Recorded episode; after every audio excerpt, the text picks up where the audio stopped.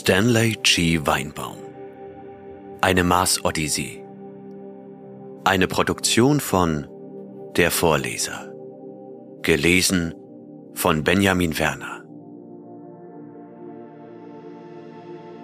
Jarvis streckte sich so ausgiebig wie möglich in den beengten Räumlichkeiten der Ares.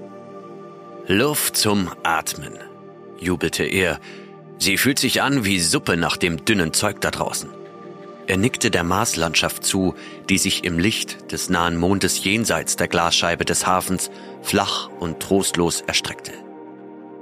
Die anderen drei starrten ihn verständnisvoll an. Putz, der Ingenieur, Leroy, der Biologe und Harrison, der Astronom und Kapitän der Expedition.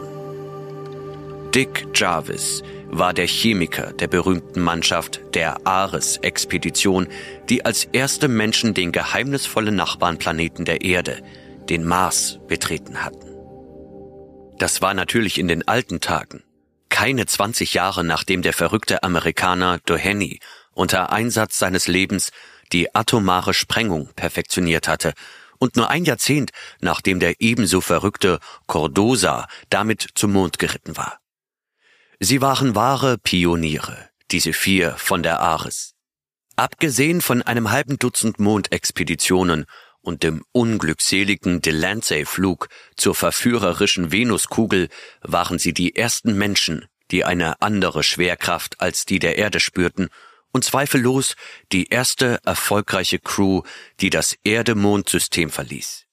Und sie hatten diesen Erfolg verdient wenn man die Schwierigkeiten und Unannehmlichkeiten bedenkt, die Monate, die sie in den Akklimatisierungskammern auf der Erde verbracht hatten, das Erlernen des Atmens einer Luft, die so dünn wie die des Mars war, die Überwindung des Nichts in der winzigen Rakete, die von den schrulligen Reaktionstriebwerken des 21. Jahrhunderts angetrieben wurde, und vor allem die Konfrontation mit einer absolut unbekannten Welt.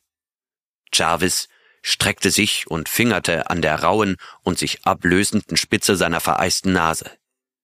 Er seufzte erneut zufrieden. Nun, platzte Harrison unvermittelt heraus, wollen wir hören, was passiert ist? Du bist mit einer Hilfsrakete losgeflogen. Wir haben zehn Tage lang keinen Pieps gehört. Und dann holt dich Putz hier aus einem durchgeknallten Ameisenhaufen mit einem irren Strauß als Kumpel heraus. Spuck's aus, Mann. Spüken? fragte Leroy verblüfft. Was spüken? Er meint ausführlich, erklärte Putz nüchtern. Erzählen. Jarvis begegnete Harrisons amüsiertem Blick ohne den Schatten eines Lächelns. Das ist richtig, Karl, sagte er in ernster Übereinstimmung mit Putz. Ich spucke. Er grunzte wohlig und begann. Wie befohlen, sagte er, habe ich Karl hier beobachtet, wie er nach Norden abflog und bin dann in meinem fliegenden Schwitzkasten gestiegen und nach Süden geflogen. Du wirst dich erinnern, Cap, wir hatten den Befehl, nicht zu landen, sondern nur nach interessanten Punkten Ausschau zu halten. Ich ließ die beiden Kameras laufen und flog ziemlich hoch, etwa 2000 Fuß, und zwar aus zwei Gründen. Erstens, hatten die Kameras dadurch ein größeres Sichtfeld und zweitens pusten die unteren Düsen in diesem Halbvakuum, das man hier Luft nennt, so weit, dass sie Staub aufwirbeln, wenn man zu tief liegt. Das wissen wir alles von Putz, grunzte Harrison. Aber ich wünschte, du hättest die Filme aufgehoben. Sie hätten die Strapazen dieser Reise wettgemacht. Erinnerst du dich daran, wie sich die Öffentlichkeit auf die ersten Mondbilder gestürzt hat? Die Filme sind sicher, erwiderte Jarvis. Nun, fuhr er fort, wie ich schon sagte, bin ich in einem ziemlich guten Tempo dahingeschwirrt. Genau wie wir uns gedacht haben, haben die Tragflächen in dieser Luft bei weniger als 100 Meilen pro Stunde nicht viel Auftrieb und selbst da musste ich noch die Unterdüsen einsetzen. Bei der Geschwindigkeit, der Höhe und der durch die Unterdüsen verursachten Unschärfe war die Sicht also nicht besonders gut. Ich konnte jedoch genug sehen, um zu erkennen, dass das, worüber ich hinwegsegelte, nur ein weiterer Teil dieser grauen Ebene war, die wir die ganze Woche seit unserer Landung untersucht hatten. Dieselben klebrigen Wucherungen und derselbe ewige Teppich aus krabbelnden kleinen Pflanzentierchen oder Biopoten, wie Leroy sie nennt. Ich flog also weiter und meldete meine Position wie befohlen jede Stunde, ohne zu wissen, ob du mich überhaupt gehört hast. Ich habe dich gehört, schnauzte Harrison. 150 Meilen südlich, fuhr Jarvis unbeirrt fort, verwandelte sich die Oberfläche in eine Art niedriges Plateau, nichts als Wüste und orangenfarbener Sand. Ich nahm an, dass wir mit unserer Vermutung richtig lagen und diese graue Ebene, auf der wir gelandet waren, in Wirklichkeit das Mare Chimerium war, was meine orangefarbene Wüste zu der Region namens Xanthus machen würde, wenn ich richtig lag, hätte ich in ein paar hundert Meilen auf eine weitere graue Ebene stoßen müssen, das Mare Chronium, und dann auf eine weitere orangefarbene Wüste, Thyle eins oder zwei. Und das tat ich auch. Putz hat unsere Position vor anderthalb Wochen bestätigt, brummte der Kapitän. Kommen wir zur Sache. Ich komme, bemerkte Jarvis. Zwanzig Meilen nach Thyle, ob du es glaubst oder nicht, habe ich einen Kanal überquert. Putz hat Hunderte fotografiert, das ist doch nichts Neues. Und hat er auch eine Stadt gesehen? Zwanzig von ihnen, wenn man diese Lehmhaufen als Städte bezeichnen kann. Nun, bemerkte Jarvis, von jetzt an werde ich ein paar Dinge erzählen, die Putz nicht gesehen hat. Er rieb sich die kribbelnde Nase und fuhr fort. Ich wusste, dass ich zu dieser Jahreszeit noch 16 Stunden Tageslicht hatte. Also beschloss ich, acht Stunden, 800 Meilen von hier umzukehren. Ich war immer noch über Thüle, ob eins oder zwei weiß ich nicht, und höchstens 25 Meilen weit drin. Und genau da gab Putz Lieblingsmotor den Geist auf. Ausgefallen? Wie das? Putz war sehr besorgt. Die Atomexplosion wurde schwächer, ich verlor sofort an Höhe und plötzlich war ich mit einem dumpfen Schlag mitten in Thüle. Hab mir auch noch die Nase an der Scheibe angeschlagen. Nachdenklich rieb er sich das verletzte Ding. Hast du vielleicht versucht, die Brennkammer mit Schwefelsäure zu bespritzen? erkundigte sich Putz. Manchmal gibt das Blei eine sekundäre Strahlung ab. Nee, sagte Chavez angewidert. Das würde ich natürlich nicht versuchen. Höchstens zehnmal. Außerdem hat der Aufprall das Fahrwerk verbogen und die Unterdüsen abgerissen. Angenommen, ich kriege das Ding zum Laufen, was dann? Zehn Meilen mit dem Stoß, der direkt aus der Unterseite kommt, und ich hätte den Boden unter mir weggeschmolzen. Er rieb sich wieder die Nase. Ein Glück, dass ein Pfund hier nur sieben Unzen wiegt, sonst wäre ich platt gemacht worden. Ich hätte es reparieren können, stieß der Ingenieur hervor. Ich wette, es war nichts Ernstes. Bestimmt nicht, stimmte Jarvis sarkastisch zu. Aber es wollte nicht mehr fliegen. Nichts Ernstes, aber ich hatte die Wahl, auf die Rückholung zu warten oder zu versuchen, zurückzulaufen. 800 Meilen und vielleicht 20 Tage, bevor wir abreisen müssen. 40 Meilen am Tag. Nun, schloss er. Ich entschied mich für den Fußmarsch. Die Chance, dass man mich findet, war genauso groß und ich hatte etwas zu tun. Wir hätten dich gefunden, sagte Harrison. Zweifellos. Jedenfalls hab ich mir einen Tragegurt aus einigen Sitzgurten gebastelt, den Wassertank auf den Rücken geschnallt, einen Patronengürtel und einen Revolver sowie einige eiserne Rationen mitgenommen und bin losgezogen. Äh, Wassertank? Rief der kleine Biologe Leroy aus. Der wiegt eine Vierteltonne. War nicht voll, er wog also etwa 250 Pfund Erdgewicht, was hier 85 ist. Außerdem sind meine persönlichen 210 Pfund auf dem Mars nur 70, so dass ich mit Tank und allem drum und dran 155, also 55 Pfund weniger als mein normales Erdgewicht auf die Waage brachte. Damit hatte ich gerechnet, als ich den 40 Meilen langen Tagesmarsch antrat. Und natürlich hatte ich einen Schlafsack aus Thermostoff für diese winterlichen Marsnächte dabei. Ich ging los und kam ziemlich schnell voran. Acht Stunden Tageslicht bedeuteten 20 Meilen oder mehr. Es wurde natürlich ermüdend, sich durch eine weiche Sandwüste zu schleppen, in der es nichts zu sehen gab, nicht einmal Leroys krabbelnde Biopoden. Aber nach etwa einer Stunde erreichte ich den Kanal.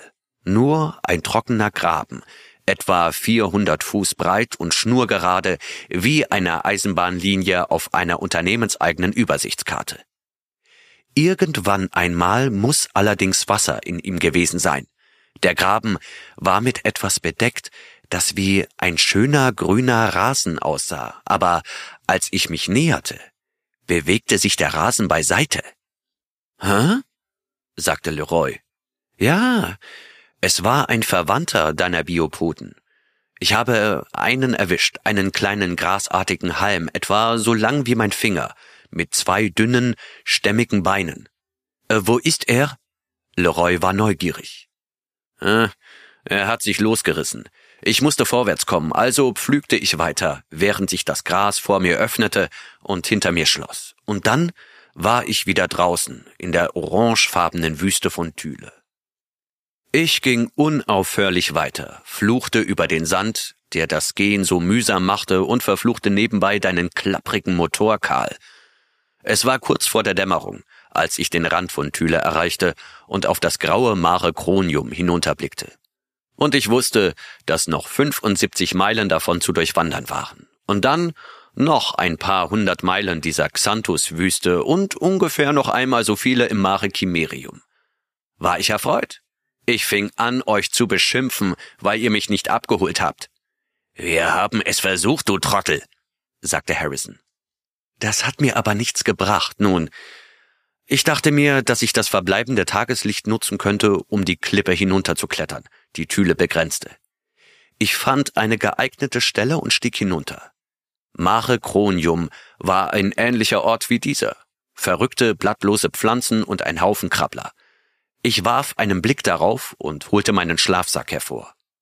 Bis zu diesem Zeitpunkt hatte ich auf dieser halbtoten Welt nichts gesehen, worüber man sich Sorgen machen müsste. Jedenfalls nichts Gefährliches.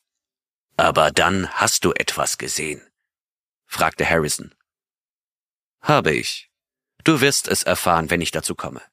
Nun, ich wollte mich gerade hinlegen, als ich plötzlich den wildesten Quatsch hörte, den es gibt. Was ist Quatsch? erkundigte sich Putz. Er sagt Je ne sais quoi, erklärte Leroy. Das heißt, ich weiß nicht was. Ah, das ist richtig, stimmte Jarvis zu. Ich wusste nicht was, also schlich ich hinüber, um es herauszufinden. Es gab ein Getöse wie ein Schwarm Krähen, die einen Haufen Kanarienvögel fressen. Pfeifen, gackern, krächzen, trillern und so weiter. Ich umrundete einen Haufen Baumstümpfe.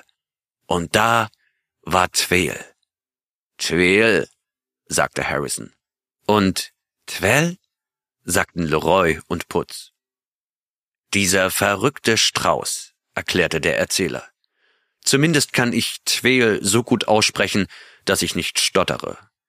Er nannte es in etwa Trverle. Was hat er gemacht? fragte der Kapitän. Er wurde aufgefressen und hat natürlich gequiekt, wie jeder andere auch. Gefressen? Von was?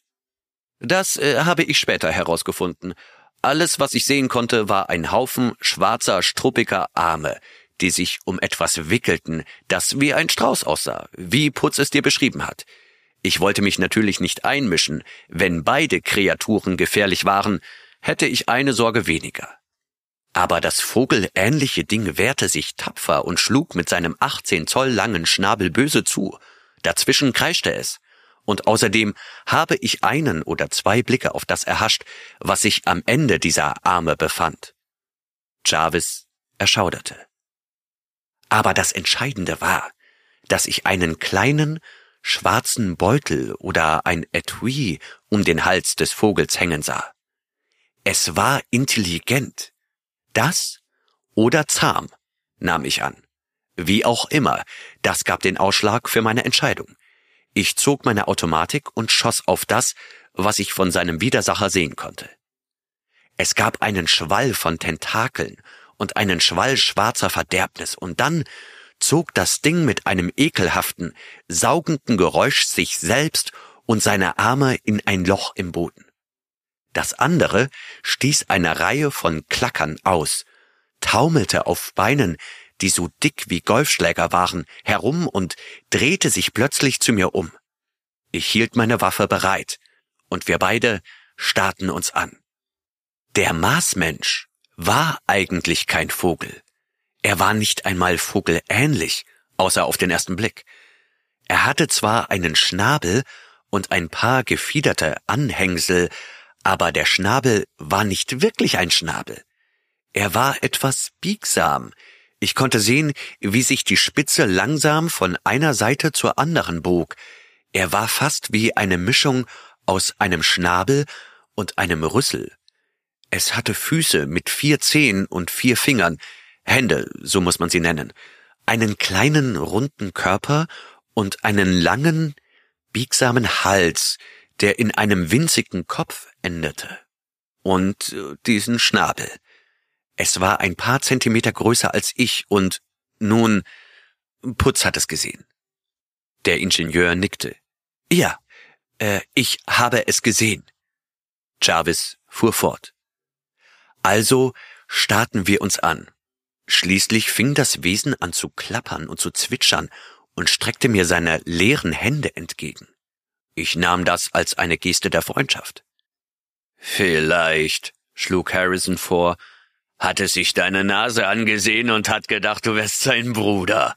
Ha, du kannst auch witzig sein, ohne zu reden. Jedenfalls hob ich mein Gewehr und sagte, ach, nicht der Rede wert, oder so ähnlich. Und das Ding kam herüber, und wir waren Kumpel. Zu diesem Zeitpunkt stand die Sonne schon ziemlich tief und ich wusste, dass ich besser ein Feuer machen oder in meinen Thermostoff schlüpfen sollte. Ich entschied mich für das Feuer. Ich suchte mir eine Stelle am Fuße der Thüleklippe, wo der Fels ein wenig Wärme auf meinen Rücken strahlen konnte.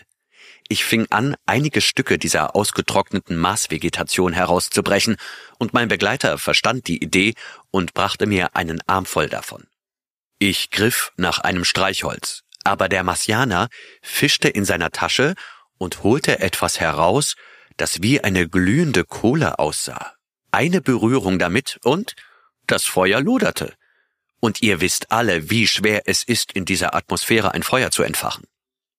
Und diese Tasche, fuhr der Erzähler fort, das war ein echtes Fabrikat, meine Freunde.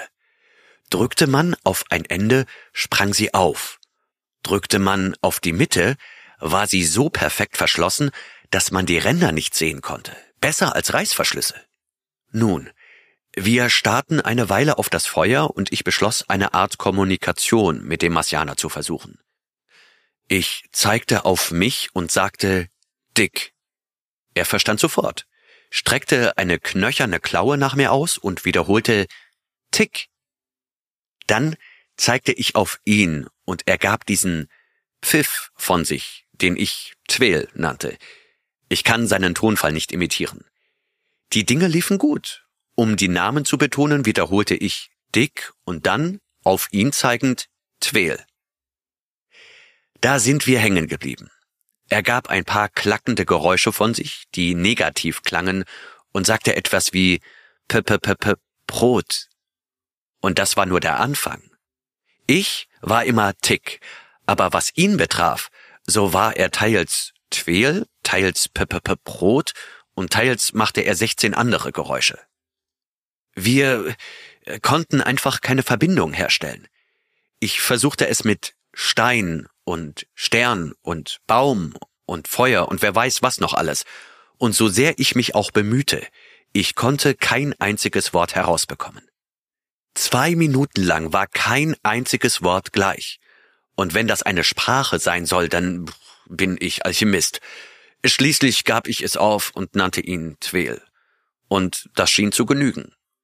Aber Tweel behielt einige meiner Worte. Er erinnerte sich an einige von ihnen, was wohl eine große Leistung ist, wenn man an eine Sprache gewöhnt ist, die man sich nach und nach zusammenreimen muss. Aber ich konnte seinen Ausführungen nicht folgen. Entweder hatte ich etwas nicht verstanden oder wir hatten einfach nicht die gleiche Meinung. Und ich glaube eher an letzteres. Ich habe andere Gründe, das zu glauben. Nach einer Weile gab ich die Sprache auf und versuchte es mit Mathematik. Ich ritzte Zwei plus zwei gleich vier auf den Boden und demonstrierte es mit Kieselsteinen. Wieder verstand Tweel die Idee und teilte mir mit, dass drei plus drei gleich sechs ist. Und erneut schienen wir Fortschritte zu machen. Da ich wusste, dass Tweel zumindest eine grundlegende Bildung hatte, zeichnete ich einen Kreis für die Sonne, wobei ich zuerst auf die Sonnenscheibe und dann auf das letzte Glühen der Sonne zeigte. Dann zeichnete ich Merkur, Venus, Mutter Erde und Mars ein, und als ich schließlich auf den Mars zeigte, strich ich mit der Hand in einer Art einschließender Geste herum, um zu zeigen, dass der Mars unsere gegenwärtige Umgebung ist. Ich arbeitete daran, die Vorstellung zu überwinden, dass mein Zuhause auf der Erde war. Tweel verstand mein Diagramm sehr gut. Er stupste es mit seinem Schnabel an und fügte mit viel Getriller und Gegacker Deimos und Phobos zum Mars hinzu und zeichnete dann den Erdenmond ein.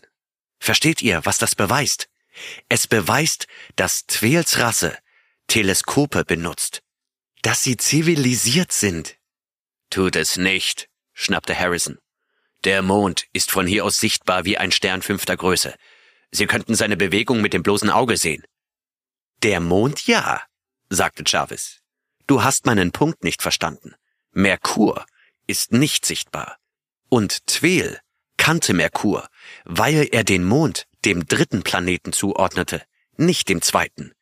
Wenn er Merkur nicht kennen würde, würde er die Erde an die zweite Stelle setzen und den Mars an die dritte statt an die vierte. Verstehst du? Hm, sagte Harrison. Wie auch immer, fuhr Jarvis fort. Ich fuhr mit meiner Lektion fort. Die Dinge liefen gut und es sah so aus, als könnte ich Ideen vermitteln. Ich zeigte auf die Erde in meinem Diagramm und dann auf mich selbst und dann, um das Ganze abzuschließen, zeigte ich auf mich selbst und dann auf die Erde am Himmel, die im Zenit hellgrün leuchtete. Tweel stieß ein so aufgeregtes Klacken aus, dass ich sicher war, er hätte es verstanden. Er hüpfte auf und ab und plötzlich zeigte er auf sich selbst und dann auf den Himmel und dann wieder auf sich selbst und dann auf den Himmel. Er zeigte auf seine Mitte und dann auf Arcturus, auf seinen Kopf und dann auf Speaker, auf seine Füße und dann auf ein halbes Dutzend Sterne, während ich ihn einfach nur anstarrte. Dann Ganz plötzlich machte er einen gewaltigen Sprung. Mann, was für ein Sprung. Er schoss geradewegs in den Sternenhimmel, 75 Fuß hoch, wenn man es genau nimmt. Ich sah, wie sich seine Silhouette vom Himmel abhob, sah, wie er sich drehte und mit dem Kopf nach unten auf mich zukam und wie ein Speer auf seinem Schnabel landete. Da stand er, genau in der Mitte meines Sonnenkreises im Sand. Ein Volltreffer. Verrückt, bemerkte der Kapitän. Völlig verrückt. Das habe ich auch gedacht. Ich starrte ihn nur mit offenem Mund an, als er seinen Kopf aus dem Sand zog und aufstand. Dann dachte ich, er hätte mich nicht verstanden, und ich wiederholte die gleiche Geschichte, und es endete genauso mit Tweel auf der Nase in der Mitte meines Bildes. Vielleicht ist es ein religiöser Ritus, schlug Harrison vor. Vielleicht, sagte Jarvis zweifelnd. Nun, da waren wir also. Bis zu einem gewissen Punkt konnten wir Ideen austauschen und dann, puh, irgendetwas in uns war anders, nicht verwandt. Ich bezweifle nicht, dass Tweel mich genauso für verrückt hielt wie ich ihn. Unsere Köpfe haben die Welt einfach aus verschiedenen Blickwinkeln betrachtet, und vielleicht ist sein Blickwinkel genauso wahr wie unserer. Aber wir konnten nicht zusammenkommen, das ist alles. Doch trotz aller Schwierigkeiten mochte ich Tweel, und ich habe eine seltsame Gewissheit, dass er mich mochte. Verrückt, wiederholte der Kapitän. Einfach bescheuert.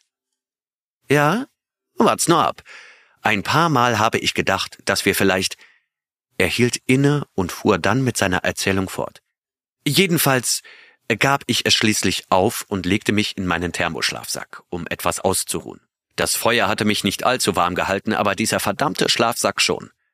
Fünf Minuten nachdem ich mich hingelegt hatte, wurde es stickig. Ich öffnete ihn ein wenig und bingo, ein bisschen Luft von minus 80 Grad traf meine Nase. Und da bekam ich diese angenehme kleine Frostbeule. die zu der anderen Beule hinzukam, die ich mir beim Absturz meines Schiffes zugezogen hatte. Ich weiß nicht, was Tweel von meinem Schlaf hielt. Er saß nur herum, aber als ich aufwachte, war er weg. Ich war aber gerade aus meiner Tasche gekrochen, als ich ein Zwitschern hörte. Und da kam er, segelte von der dreistöckigen Thüleklippe herunter und landete auf seinem Schnabel neben mir. Ich zeigte auf mich und in Richtung Norden, und er zeigte auf sich und in Richtung Süden, aber als ich zusammenpackte und losging, kam er mit. Mann, wie er sich bewegt hat. 150 Fuß im Sprung segelte er wie ein Speer gestreckt durch die Luft und landete auf seinem Schnabel. Er schien sich über meine Langsamkeit zu wundern, aber nach ein paar Augenblicken setzte er sich neben mich, nur um alle paar Minuten einen seiner Sprünge zu machen und seine Nase einen Block vor mir in den Sand zu stecken. Dann schoss er wieder auf mich zu. Zuerst machte es mich nervös, seinen Schnabel wie einen Speer auf mich zukommen zu sehen, aber er landete immer an meiner Seite im Sand. Wir beide zogen also weiter durch das Mare Chronium. Dieselbe Art von Ort wie hier, dieselben verrückten Pflanzen und dieselben kleinen grünen Biopoden, die im Sand wachsen oder einem aus dem Weg kriechen. Wir unterhielten uns, nicht, dass wir uns verstanden hätten, aber wir wollten uns einfach nur unterhalten. Ich sang Lieder und ich vermute, Tweel tat das auch. Zumindest hatten einige seiner Triller und Zwitscherer eine Art subtilen Rhythmus. Dann, zur Abwechslung, zeigte Tweel, dass er ein paar englische Wörter beherrschte. Er zeigte auf einen Felsen und sagte Stein. Dann zeigte er auf einen Kieselstein und sagte es noch einmal. Oder er berührte meinen Arm und sagte Tick und wiederholte es dann. Es schien ihn furchtbar zu amüsieren, dass dasselbe Wort zweimal hintereinander dasselbe bedeutete oder dass dasselbe Wort für zwei verschiedene Objekte verwendet werden konnte. Ich fragte mich, ob seine Sprache nicht vielleicht der primitiven Sprache einiger Erdbewohner ähnelte. Sie wissen schon, Captain, wie zum Beispiel die Nekritos, die keine allgemeinen Wörter haben. Kein Wort für Essen oder Wasser oder Mensch. Worte für gutes und schlechtes Essen oder Regenwasser und Meerwasser oder starker Mann und schwacher Mann, aber keine Namen für allgemeine Klassen. Sie sind zu primitiv, um zu verstehen, dass Regenwasser und Meerwasser nur verschiedene Aspekte ein und derselben Sache sind. Aber das war bei Tweel nicht der Fall. Wir waren nur irgendwie auf geheimnisvolle Weise anders. Unsere Gedanken waren einander fremd. Und doch, wir mochten uns. Verrückt, das ist alles, bemerkte Harrison. Deshalb habt ihr euch auch so gern gehabt. Nun, ich mag dich, konterte Jarvis boshaft. Wie auch immer, fuhr er fort. Komm nicht auf die Idee, dass Antweel etwas faul war. Ich bin mir sogar sicher, dass er unserer hochgelobten menschlichen Intelligenz bestimmt noch den einen oder anderen Trick beibringen könnte. Oh, er war kein intellektueller Supermann, schätze ich, aber über sie nicht, dass er es geschafft hat, ein wenig von meiner geistigen Arbeitsweise zu verstehen, während ich nicht einmal einen Schimmer von seiner bekommen habe. Weil er keine hatte, meinte der Kapitän, während Putz und Leroy aufmerksam blinzelten. Äh, das kannst du beurteilen, wenn ich fertig bin, sagte Jarvis. Nun, wir sind den ganzen Tag durch das Mare Cronium gestapft und den ganzen nächsten.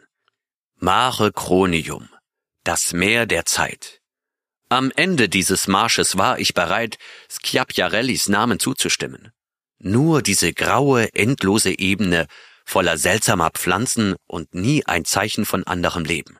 Es war so eintönig, dass ich am Abend des zweiten Tages sogar froh war, die Wüste von Xanthus zu sehen. Ich war ziemlich erschöpft, aber Tweel schien frisch wie eh und je zu sein, obwohl ich ihn weder trinken noch essen sah. Ich glaube, er hätte das Mare Chronium in ein paar Stunden durchqueren können, wenn er mit seiner Nase voran so weit gesprungen wäre, aber er blieb bei mir. Ich bot ihm ein oder zweimal etwas Wasser an. Er nahm den Becher von mir und saugte die Flüssigkeit in seinen Schnabel. Dann spritzte er sie vorsichtig in den Becher zurück und gab ihn ernsthaft zurück. Gerade Als wir Xanthus oder die Klippen, die es begrenzten, erblickten, zog eine dieser hässlichen Sandwolken vorbei. Nicht so schlimm wie die, die wir hier hatten, aber fies genug, wenn man dagegen anlaufen muss. Ich zog die durchsichtige Hülle meines Thermoschlafsacks über mein Gesicht und kam damit ganz gut zurecht, und ich bemerkte, dass Tweel einige gefiederte Anhängsel benutzte, die wie ein Schnurrbart an der Basis seines Schnabels wuchsen, um seine Nasenlöcher zu bedecken, und einen ähnlichen Flaum, um seine Augen zu schützen. Er ist ein Wüstenbewohner, stieß der kleine Biologe Leroy hervor. Hm? Warum? Er äh, trinkt kein Wasser? Er ist auf Sandsturm eingestellt? Das beweist gar nichts. Es gibt nicht genug Wasser, um es irgendwo auf diesem ausgetrockneten Planeten namens Mars zu verschwenden. Auf der Erde würden wir das alles hier als Wüste bezeichnen, verstehst du? Er hielt inne. Ja, wie auch immer. Nachdem der Sandsturm vorbei war, wehte uns ein kleiner Wind ins Gesicht, nicht stark genug, um den Sand aufzuwirbeln. Doch plötzlich kamen Dinge von den Xanthus-Klippen herangeschwebt. Kleine, durchsichtige Kugeln, die aussahen wie gläserne Tennisbälle. Aber leicht. Sie waren fast so leicht, dass sie sogar in dieser dünnen Luft schweben konnten. Und leer. Zumindest öffnete ich ein paar davon und es kam nichts heraus, außer einem üblen Geruch. Ich fragte Tweel nach ihnen, aber er sagte nur Nein, nein, nein, nein, was ich als Zeichen dafür nahm, dass er nichts über sie wusste. So flogen sie vorbei wie Steppenläufer oder Seifenblasen, und wir gingen weiter in Richtung Santos.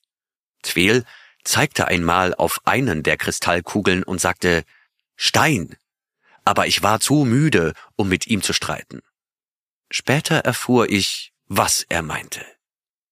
Wir kamen schließlich am Fuße der Xanthus-Klippen an, und es war schon nicht mehr viel Tageslicht übrig. Ich beschloss, wenn möglich, auf dem Plateau zu schlafen.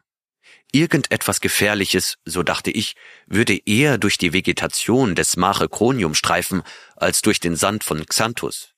Nicht, dass ich nur ein einziges Anzeichen einer Bedrohung gesehen hätte, abgesehen von dem seilbewehrten schwarzen Ding, das Tweel eingefangen hatte und das anscheinend gar nicht umherstreifte, sondern seine Opfer in seine Nähe lockte. Aber mich konnte es nicht anlocken, während ich schlief, zumal Tweel anscheinend gar nicht schlief, sondern einfach die ganze Nacht geduldig herumsaß.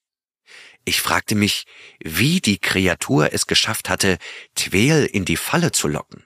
Aber es gab keine Möglichkeit, ihn zu fragen. Auch das habe ich später herausgefunden. Es ist teuflisch. Äh, wie auch immer. Wir schlenderten am Fuß der Xanthus-Barriere umher und suchten nach einer geeigneten Stelle zum Aufstieg. Zumindest habe ich das getan. Tweel hätte sie leicht überspringen können, denn die Klippen waren niedriger als die von Thüle. Vielleicht 60 Fuß. Ich fand eine Stelle und begann zu klettern, fluchte über den Wassertank, den ich mir auf den Rücken geschnallt hatte. Er störte mich nie, außer beim Klettern. Und plötzlich hörte ich ein Geräusch, das ich zu erkennen glaubte. Du weißt, wie trügerisch Geräusche in dieser dünnen Luft sind. Ein Schuss klingt wie das Knallen eines Korkens. Aber dieses Geräusch war das Dröhnen einer Rakete. Und tatsächlich, etwa zehn Meilen westlich zwischen mir und dem Sonnenuntergang flog unser zweites Hilfsschiff. War ich, sagte Putz. Ich suchten dich.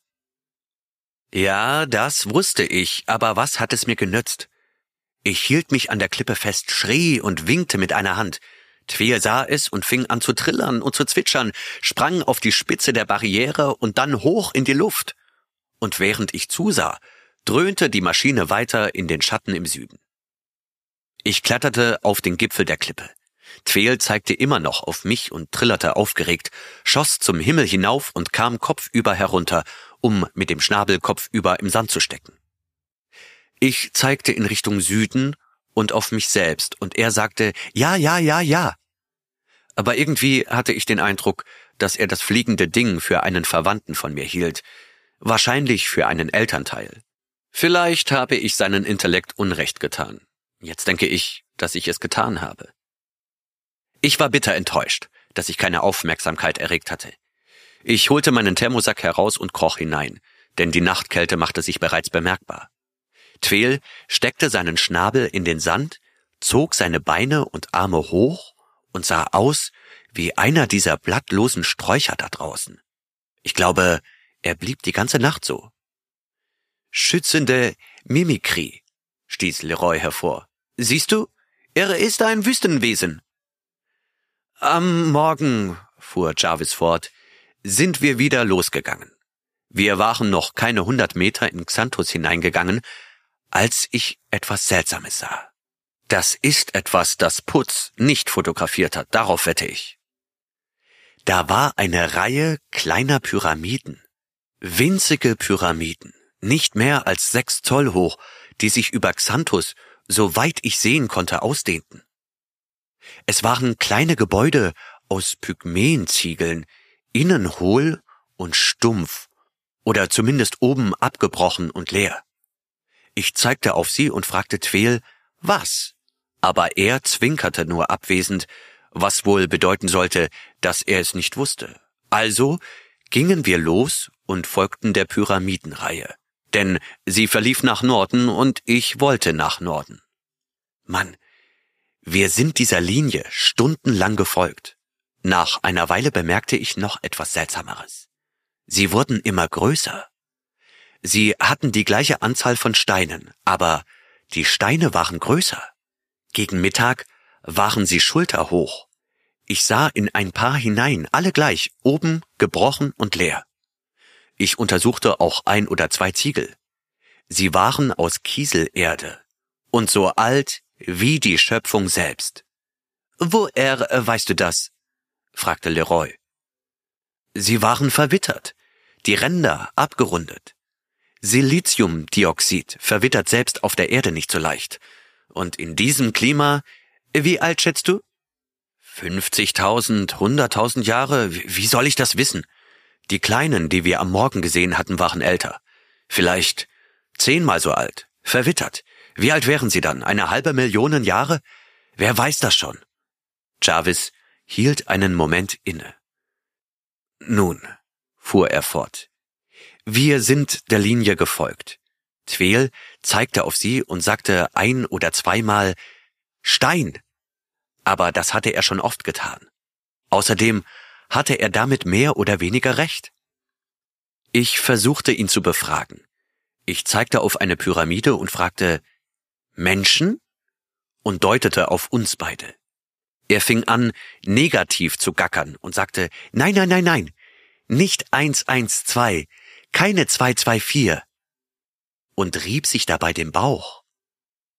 Ich starrte ihn nur an und er wiederholte sein Verhalten. Nicht 112, keine 224. Ich starrte ihn nur an. Das beweist es, rief Harrison aus. Verrückt! Meinst du? fragte Chavez sardonisch. Nun, ich habe es mir anders überlegt. Du verstehst es natürlich nicht, oder? Nein, und du auch nicht. Ich glaube schon. Tweel benutzte die wenigen englischen Wörter, die er kannte, um eine sehr komplexe Idee zu erklären. Woran, darf ich fragen, denken Sie bei Mathematik? Na, an Astronomie oder, oder an Logik. Das ist es. Tweel hat mir erzählt, dass die Erbauer der Pyramiden keine Menschen waren oder dass sie nicht intelligent waren, dass sie keine denkenden Kreaturen waren. Verstehst du das? Ich will verdammt sein. Das wirst du wahrscheinlich. Warum? warf Leroy ein. Reibt er sich den Bauch? Weil, mein lieber Biologe, dort sein Hirn sitzt, nicht in seinem kleinen Kopf sondern in seiner Mitte. C'est impossible. Nicht auf dem Mars. Das ist es nicht. Diese Flora und Fauna ist nicht irdisch, das beweisen deine Biopoten. Jarvis grinste und nahm seine Erzählung wieder auf. Wie auch immer, wir stapften durch Xanthus und etwa in der Mitte des Nachmittags geschah etwas anderes Seltsames. Die Pyramiden endeten. Endeten. Ja, das Seltsame war, dass die letzte Pyramide und jetzt waren es zehn Fuß Pyramiden, gekappt war. Seht ihr, wer auch immer sie erbaut hatte, war noch im Inneren. Wir hatten sie von ihrem eine halbe Millionen Jahre alten Ursprung bis in die Gegenwart zurückverfolgt. Tweel und ich bemerkten es ungefähr zur gleichen Zeit. Ich holte meine Automatik heraus. Ich hatte ein Magazin mit Bowland-Sprengkugeln drin und Tweel holte blitzschnell einen seltsamen kleinen Glasrevolver aus seiner Tasche. Er war unseren Waffen sehr ähnlich, nur dass der Griff größer war um seiner viergliedrigen Hand gerecht zu werden. Und wir hielten unsere Waffen bereit, während wir uns an den Reihen der leeren Pyramiden entlang schlichen. Tweel sah die Bewegung zuerst. Die obersten Ziegelreihen schwankten, zitterten und rutschten plötzlich mit einem leisen Krachen an den Seiten herunter. Und dann etwas. Etwas kam heraus. Ein langer silbrig grauer Arm erschien und zog einen gepanzerten Körper hinter sich her. Gepanzert meine ich mit Schuppen, silbergrau und stumpf glänzend. Der Arm hob den Körper aus dem Loch und das Tier stürzte auf den Sand. Es war eine unscheinbare Kreatur, ein Körper wie ein großes graues Fass, ein Arm und eine Art Mundloch an einem Ende, ein steifer, spitzer Schwanz am anderen. Und das ist alles. Keine anderen Gliedmaßen. Keine Augen, Ohren, Nase, nichts. Das Ding schleppte sich ein paar Meter weit, steckte seinen spitzen Schwanz in den Sand, richtete sich auf und saß einfach nur da. Tweel und ich beobachteten es zehn Minuten lang, bevor es sich bewegte. Dann mit einem Knarren und Rascheln wie, äh, wie zerknülltes, steifes Papier bewegte sich sein Arm zum Mundloch und heraus kam ein Ziegelstein. Der Arm legte den Ziegelstein vorsichtig auf den Boden und das Ding war wieder still. Weitere zehn Minuten. Ein weiterer Ziegelstein. Ein natürlicher Baumeister. Ich wollte mich gerade davon machen und weiterziehen, als Tweel auf das Ding zeigte und Stein sagte. Ich sagte, hä? Und er sagte es noch einmal. Dann sagte er, begleitet von einem Trillern, Nein, nein, und gab zwei oder drei pfeifende Atemzüge von sich. Nun, ich verstand, was er meinte. Was für ein Wunder. Ich sagte, kein Atem und demonstrierte das Wort. Tweel war begeistert. Er sagte, ja, ja, ja, ja, nein, nein, nein, nein, kein Atme. Dann machte er einen Sprung und segelte hinaus, um etwa einen Schritt vom Monster entfernt auf der Nase zu landen. Ich war erschrocken, das kannst du dir vorstellen. Der Arm hob sich für einen Ziegelstein und ich erwartete, Tweel zu sehen, wie er gefangen und zerfleischt wurde, aber nichts geschah. Tweel schlug auf die Kreatur ein und der Arm nahm den Ziegelstein und legte ihn ordentlich neben den ersten. Tweel klopfte erneut auf den Körper und sagte Stein, und ich fasste Mut, um selbst einen Blick darauf zu werfen. Tweel hatte wieder recht. Die Kreatur war aus Stein. Und sie atmete nicht. Woher weißt du das? schnappte Leroy, dessen schwarze Augen interessiert aufblitzten weil ich Chemiker bin. Das Biest war aus Siliziumdioxid. Es muss reines Silizium im Sand gewesen sein, und davon hat es gelebt, verstehst du das?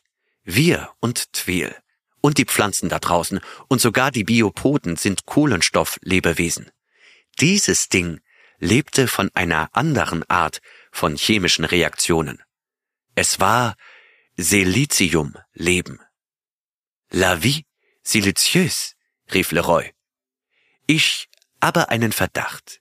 Und jetzt ist es der Beweis. Ich muss nachsehen. Il faut que je... In Ordnung, in Ordnung, sagte Jarvis. Du kannst nachsehen gehen. Jedenfalls war das Ding da, lebendig und doch nicht lebendig. Es bewegte sich alle zehn Minuten und dann nur, um einen Ziegelstein zu entnehmen. Diese Ziegel waren seine Abfallstoffe. Siehst du, Frenchie, Wir sind Kohlenstoff und unser Abfall ist Kohlendioxid.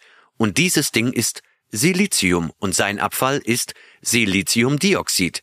Siliziumdioxid. Aber Siliziumdioxid ist ein Feststoff, daher die Ziegelsteine. Und es baut sich selbst ein, und wenn es bedeckt ist, wandert es an einen neuen Ort und fängt von vorne an. Kein Wunder, dass es knarrte. Ein Lebewesen, das eine halbe Million Jahre alt ist. Woher weißt du, wie alt? Leroy war fassungslos. Wir haben seine Pyramiden von Anfang an verfolgt, nicht wahr? Wenn das nicht der ursprüngliche Pyramidenbauer wäre, hätte die Serie irgendwo geendet, bevor wir ihn gefunden haben, nicht wahr? Endete und mit den kleinen Pyramiden begann.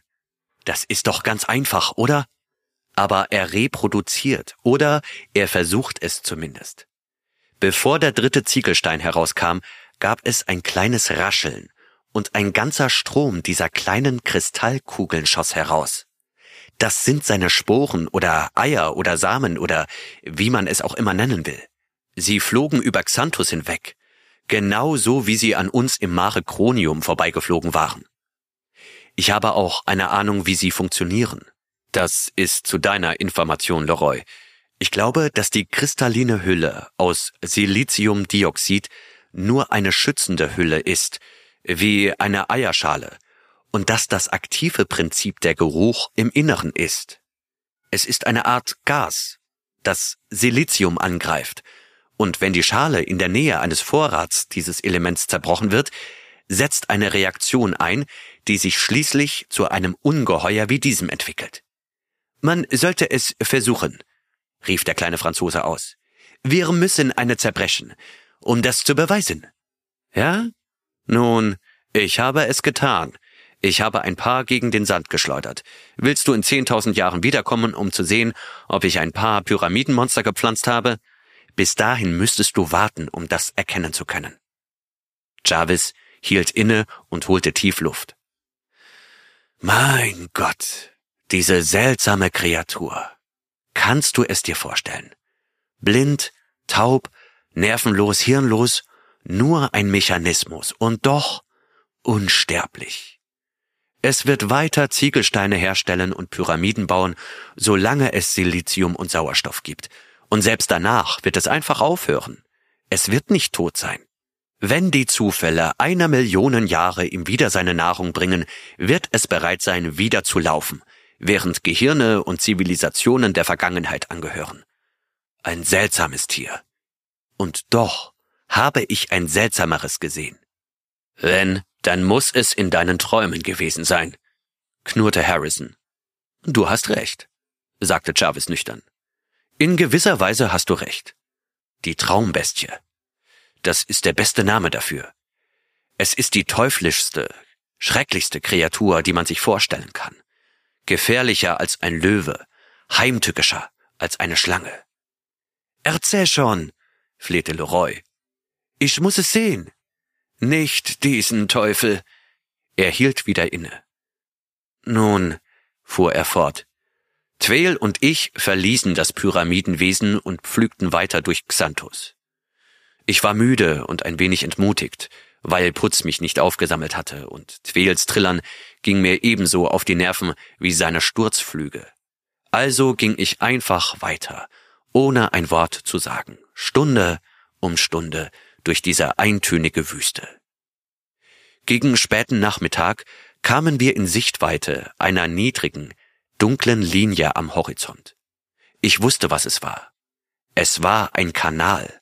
Ich hatte ihn mit meinem Schiff überquert, und das bedeutete, dass wir gerade ein Drittel des Weges durch Xanthus zurückgelegt hatten.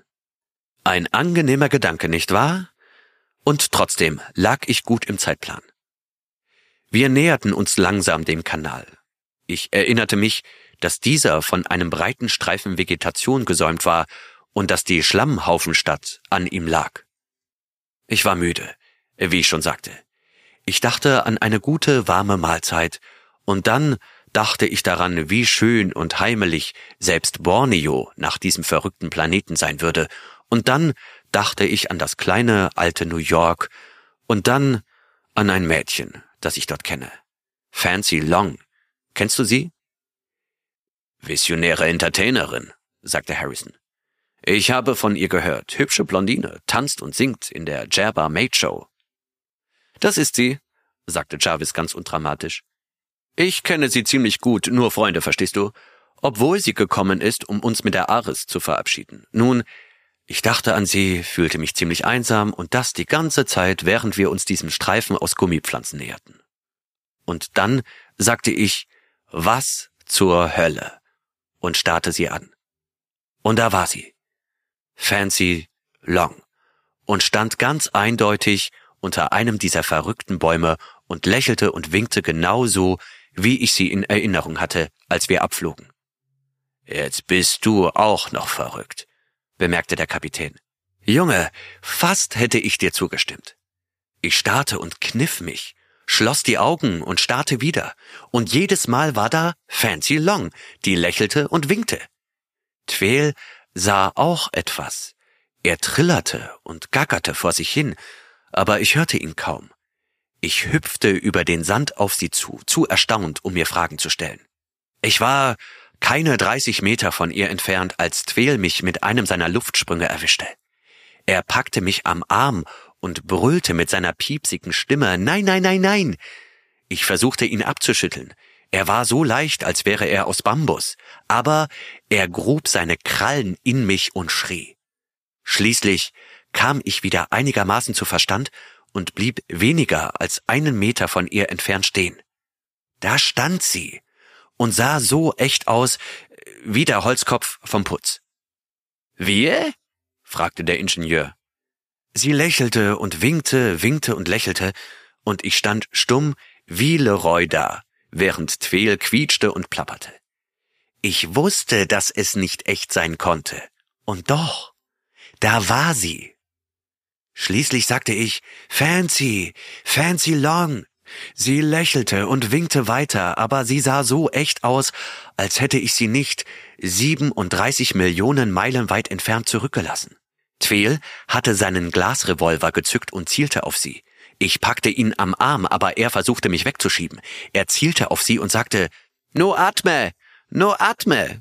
Und ich verstand, dass er damit meinte, dass das Fancy Long Ding nicht lebendig war. Mann, mir schwirrte der Kopf.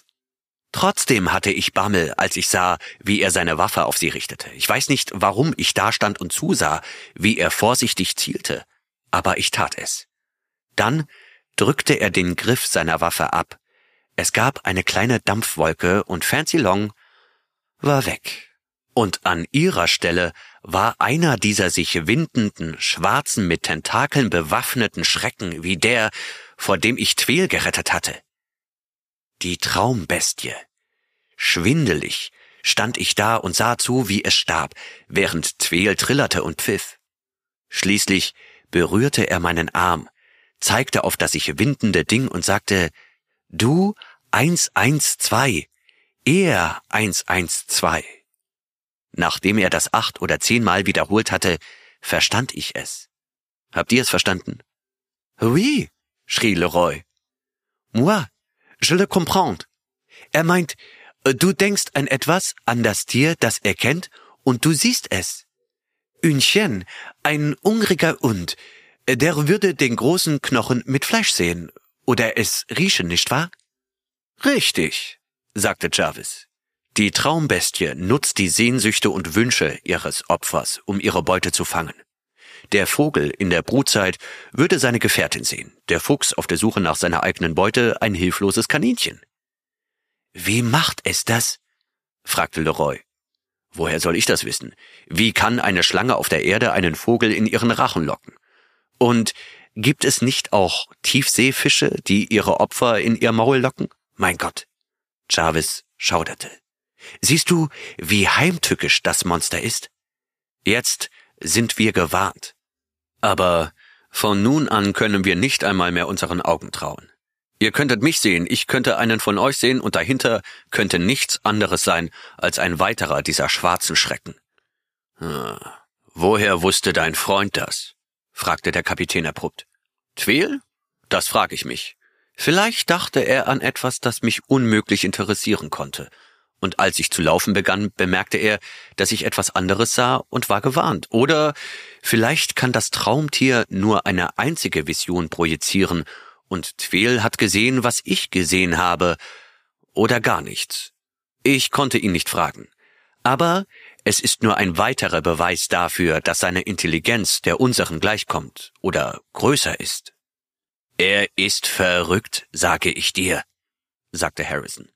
Wie kommst du darauf, dass sein Intellekt mit dem menschlichen mithalten kann? Ah, eine ganze Menge. Erstens, das Pyramidenbiest. Er hatte noch nie eines gesehen. Das sagte er auch. Dennoch erkannte er es als einen tot lebenden Automaten aus Silizium. Er könnte davon gehört haben, wandte Harrison ein. Er wohnt hier in der Gegend, verstehst du? Und was ist mit der Sprache? Ich konnte keine einzige Vorstellung von ihm verstehen, und er hat sechs oder sieben Wörter von mir gelernt. Und weißt du, was für komplexe Ideen er mit nur diesen sechs oder sieben Wörtern vermitteln konnte? Das Pyramidenmonster? Das Traumbiest? Mit einem einzigen Satz sagte er mir, dass der eine ein harmloser Automat und der andere ein tödlicher Hypnotiseur ist. Wie steht es damit? Hm, sagte der Kapitän. Hm, wenn du willst. Hättest du das mit nur sechs Worten Englisch machen können? Könntest du sogar noch weitergehen als Tweel und mir sagen, dass ein anderes Wesen von einer Intelligenz war, die sich so sehr von der unseren unterschied, dass eine Verständigung unmöglich war? Sogar noch unmöglicher als die zwischen Tweel und mir? Hä? Was war das? Später. Worauf ich hinaus will, ist, dass Tweel und seine Rasse unserer Freundschaft würdig sind. Irgendwo auf dem Mars und du wirst feststellen, dass ich recht habe, gibt es eine Zivilisation und eine Kultur, die der unseren ebenbürtig ist, vielleicht sogar mehr als ebenbürtig, und Kommunikation ist zwischen ihnen und uns möglich. Tweel beweist das. Es mag Jahre geduldigen Probierens erfordern, denn ihr Geist ist fremd, aber weniger fremd als die nächsten Geister, denen wir begegneten, wenn sie Geister sind. Die nächsten, welche Nächsten? Die Bewohner der Schlammstädte an den Kanälen. Jarvis runzelte die Stirn, dann nahm er seine Erzählung wieder auf. Ich dachte, die Traumbestie und das Siliziummonster wären die seltsamsten Wesen, die man sich vorstellen kann. Aber ich habe mich geirrt. Diese Kreaturen sind noch fremder, unverständlicher als die beiden und noch viel unverständlicher als Tfeel, mit dem man Freundschaft schließen und mit Geduld und Konzentration sogar Ideen austauschen kann. Nun, fuhr er fort. Wir ließen das Traumtier, das sich sterbend in sein Loch zurückgezogen hatte, zurück und gingen in Richtung des Kanals. Ein Teppich aus diesem seltsamen Wandergras huschte uns aus dem Weg, und als wir das Ufer erreichten, floss ein gelbes Rinnsal Wasser. Die Hügelstadt, die ich vom Schiff aus gesehen hatte, befand sich etwa eine Meile weiter rechts, und ich war neugierig genug, um sie mir anzuschauen. Sie wirkte bei meinem letzten Blick auf sie verlassen, und wenn dort irgendwelche Kreaturen lauerten, nun, Tweel und ich waren beide bewaffnet. Übrigens war Tweels Kristallwaffe ein interessantes Gerät. Ich habe sie mir nach der Sache mit dem Traumbiest angeschaut. Sie feuerte einen kleinen Glassplitter ab, vergiftet nehme ich an, und ich schätze, sie hielt mindestens hundert Stück pro Ladung. Der Treibsatz war Dampf, einfach nur Dampf. Ruch, echote Putz. Woher kommt der Ruch, der Dampf? Aus Wasser natürlich. Man konnte das Wasser durch den durchsichtigen Griff sehen und außerdem ein wenig von einer anderen, dicken und gelblichen Flüssigkeit. Wenn Tweel den Griff drückte, es gab keinen Abzug, spritzte ein Tropfen Wasser und ein Tropfen des gelben Zeugs in die Schusskammer. Und das Wasser verdampfte. Plopp. Einfach so. Es ist nicht so schwierig. Ich denke, wir könnten dasselbe Prinzip entwickeln. Konzentrierte Schwefelsäure erhitzt Wasser bis zum Siedepunkt. Ebenso wie Löschkalk. Und es gibt Kalium und Natrium. Natürlich hat seine Waffe nicht die Reichweite der meinen, Aber in dieser dünnen Luft war sie gar nicht so schlecht. Und sie fasste so viele Schüsse wie die Pistole eines Cowboys in einem Westernfilm. Sie war auch effektiv, zumindest gegen marsianisches Leben. Ich habe sie ausprobiert, indem ich auf eine der verrückten Pflanzen zielte und verflixt, die Pflanze ist nicht verdorrt und auseinandergefallen. Deshalb glaube ich auch, dass die Glassplitter vergiftet waren. Jedenfalls stapften wir in Richtung der Schlammstadt, und ich begann mich zu fragen, ob die Erbauer der Stadt die Kanäle gegraben hatten. Ich zeigte auf die Stadt und dann auf den Kanal, und Tweel sagte, nein, nein, nein, nein. Ich verstand das so, dass eine andere Rasse das Kanalsystem angelegt hatte, vielleicht Tweels Volk. Ich weiß es nicht.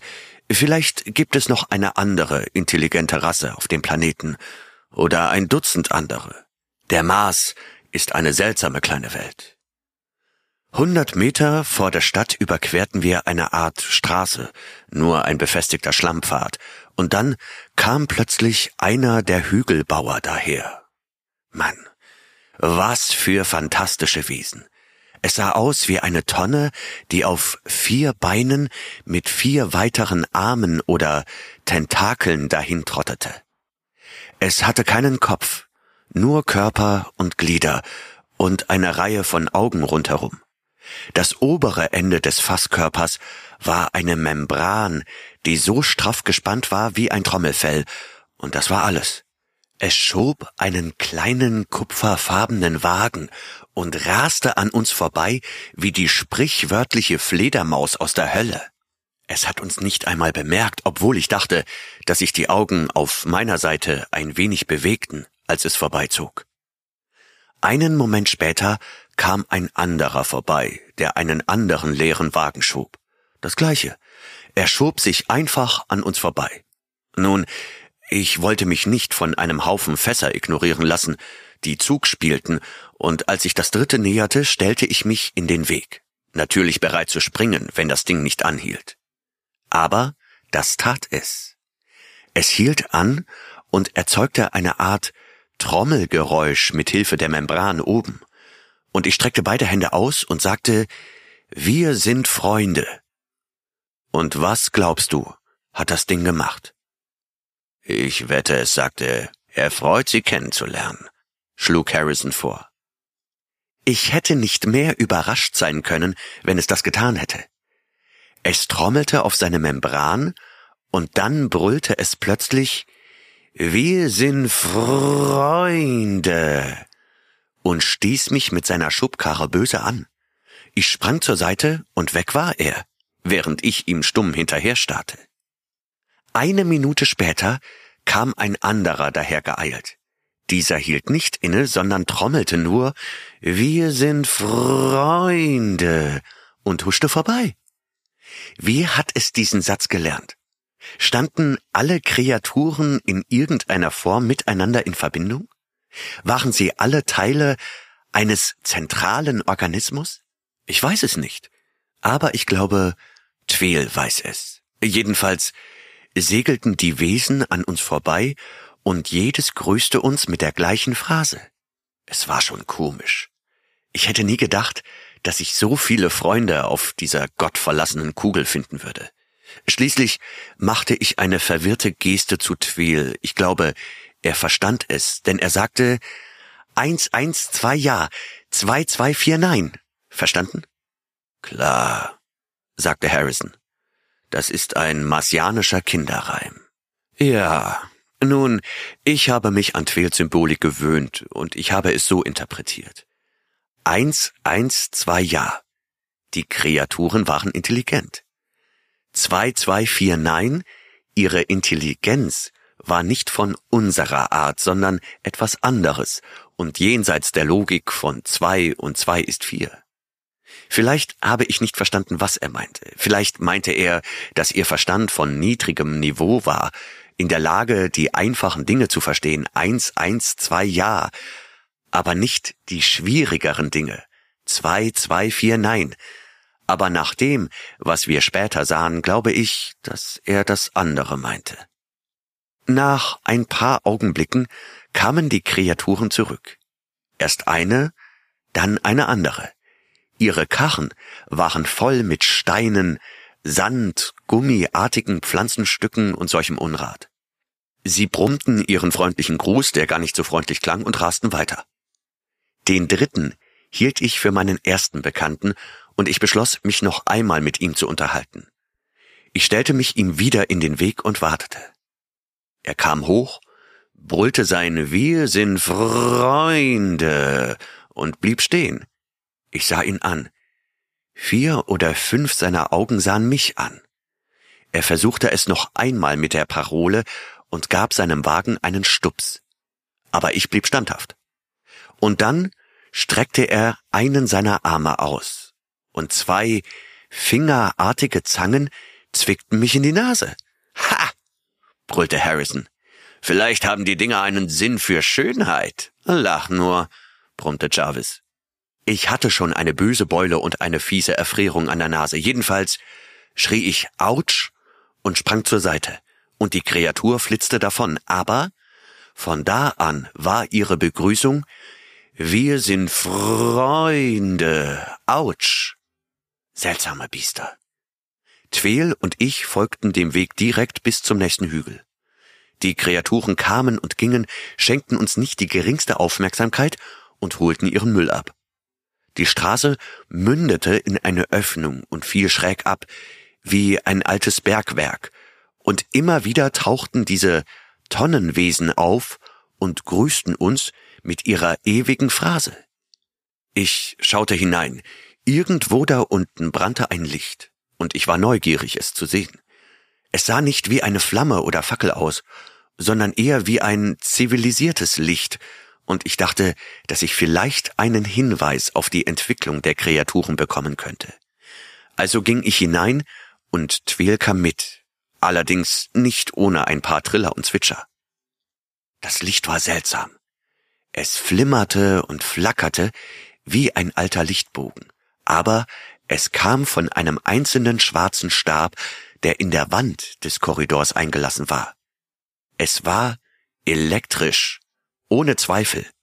Die Kreaturen waren anscheinend ziemlich zivilisiert. Dann sah ich ein anderes Licht, das auf etwas Glitzerndes schien, und ich ging weiter, um es mir anzusehen, aber es war nur ein Haufen glänzender Sand. Ich wandte mich dem Eingang zu, um zu gehen, und der Teufel soll mich holen, wenn er nicht schon weg ist. Ich nehme an, der Gang hatte sich gekrümmt, oder ich war in einen Seiteneingang getreten. Jedenfalls ging ich in die Richtung zurück, aus der ich gekommen zu sein glaubte, und sah nur einen weiteren, schummrigen Korridor. Dieser Ort war ein Labyrinth. Es gab nichts als verwinkelte Gänge, die in alle Richtungen verliefen, beleuchtet von gelegentlichen Lichtern, und ab und zu lief ein Wesen vorbei, manchmal mit einer Schubkarre, manchmal ohne. Nun, zunächst war ich nicht sehr beunruhigt. Tweel und ich waren nur ein paar Schritte vom Eingang entfernt, aber jeder Schritt, den wir danach machten, schien uns tiefer hineinzuziehen. Schließlich versuchte ich einem der Wesen mit einem leeren Karren zu folgen, weil ich dachte, er würde seinen Müll holen, aber er lief ziellos herum in einen Gang hinein und aus einem anderen heraus. Als er anfing, wie eine dieser japanischen Tanzmäuse, um einen Pfeiler zu flitzen, gab ich es auf stellte meinen Wassertank auf dem Boden ab und setzte mich hin. Tweel war genauso verloren wie ich. Ich zeigte nach oben und er sagte Nein, nein, nein, nein in einer Art hilflosem Trillern. Und von den Eingeborenen bekamen wir keine Hilfe. Sie schenkten uns keinerlei Beachtung, außer dass sie uns versicherten, sie seien unsere Freunde, ouch. Gott, ich weiß nicht, wie viele Stunden oder Tage wir dort umhergeirrt sind. Ich schlief zweimal vor lauter Erschöpfung. Tweel schien nie Schlaf zu brauchen. Wir versuchten nur den aufwärts führenden Gängen zu folgen, aber sie verliefen immer ein Stück bergauf und bogen dann nach unten ab. Die Temperatur in diesem verdammten Ameisenhügel war konstant. Man konnte die Nacht nicht vom Tag unterscheiden. Und nach meinem ersten Schlaf wusste ich nicht, ob ich eine oder dreizehn Stunden geschlafen hatte, so dass ich auf meiner Uhr nicht erkennen konnte, ob es Mitternacht oder Mittag war. Wir sahen viele seltsame Dinge. In einigen Gängen liefen Maschinen, aber sie schienen nichts zu tun, nur Räder zu drehen. Und einige Male sah ich zwei Fassbiester, zwischen denen ein kleines wuchs, das mit beiden verbunden war. Parthenogenese, jubelte Leroy. Parthenogenese, äh, durch äh, Knospung, äh, wie bei den Tulpen. Wenn du das sagst, Frenchie, stimmte Jarvis zu. Die Dinger haben uns überhaupt nicht bemerkt, außer wie gesagt, dass sie uns mit Wir sind Freunde, ouch, begrüßten. Sie schienen kein richtiges Privatleben zu haben, sondern huschten nur mit ihren Schubkarren umher und trugen ihren Müll herein. Und schließlich fand ich heraus, was sie damit machten. Wir hatten ein wenig Glück mit einem Korridor, der über eine lange Strecke schräg nach oben führte. Ich hatte das Gefühl, dass wir nahe an der Oberfläche sein mussten, als der Gang plötzlich in eine gewölbte Kammer mündete, die einzige, die wir gesehen hatten. Und Mann, ich wollte schon tanzen, als ich durch einen Spalt in der Decke so etwas wie Tageslicht sah. In der Kammer befand sich eine Art Maschine, nur ein riesiges Rad, das sich langsam drehte, und eine der Kreaturen war gerade dabei, ihren Abfall darunter zu entsorgen. Das Rad zermalmte es mit einem Knirschen. Sand, Steine, Pflanzen, alles zu Pulver, das sich irgendwo absiebte. Während wir zusahen, kamen andere hinzu und wiederholten den Vorgang, und das schien alles zu sein. Das Ganze hatte weder Sinn noch Verstand, aber das ist typisch für diesen verrückten Planeten.